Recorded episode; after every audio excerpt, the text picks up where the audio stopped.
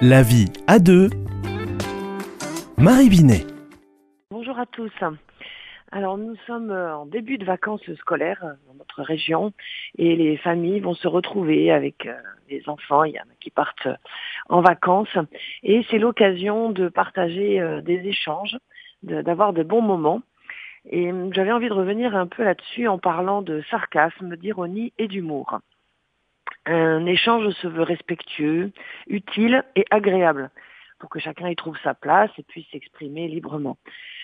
Et parfois, quand on se connaît très bien, notamment en famille, eh bien, on va oser euh, prendre des petits détours de langage, d'expression ou de comportement dans des échanges qui vont être, par exemple, se vouloir être drôle en lançant une plaisanterie au milieu d'une conversation, jouer du second degré, prendre de la hauteur dans certaines situations. Et du coup, euh, ça peut déranger en fait, parce que nous n'avons pas tous la même manière de fonctionner euh, dans, euh, dans la communication.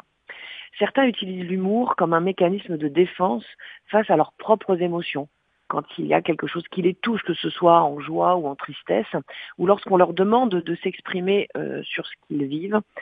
Et puis, euh, quelquefois, face aussi aux émotions de l'autre.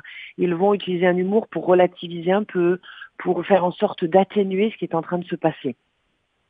Et quelquefois, quand ils sont gênés face à une situation ou quand ils ne savent pas comment réagir. Et puis d'autres euh, ont l'habitude de dire mais moi je ne suis jamais en colère, euh, je ne crie pas, je ne m'emporte pas.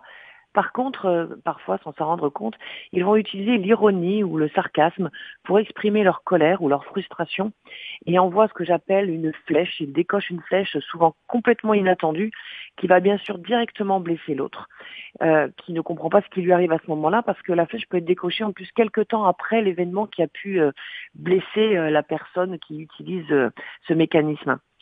Alors, ces attitudes d'humour, d'ironie, de sarcasme ne fonctionnent pas avec tout le monde. On peut être euh, très sensible au sarcasme et à l'ironie et être très vite blessé. Il s'agit d'apprendre du coup, quand on connaît bien son conjoint ou un de ses enfants, euh, ou même peut-être un de ses parents, de ne pas euh, se faire une cible facilement. Et puis l'humour, quand on cherche à trop relativiser avec, bah, ça peut blesser aussi parce que quand une personne a besoin de parler très sérieusement de ce qu'elle est en train de vivre, elle a l'impression qu'on se moque d'elle.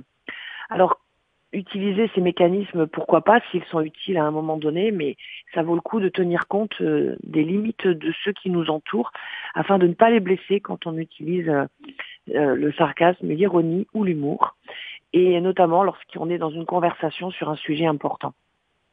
Alors je terminerai par cette question qui nous concerne chacun. Comment je fonctionne avec ces trois attitudes?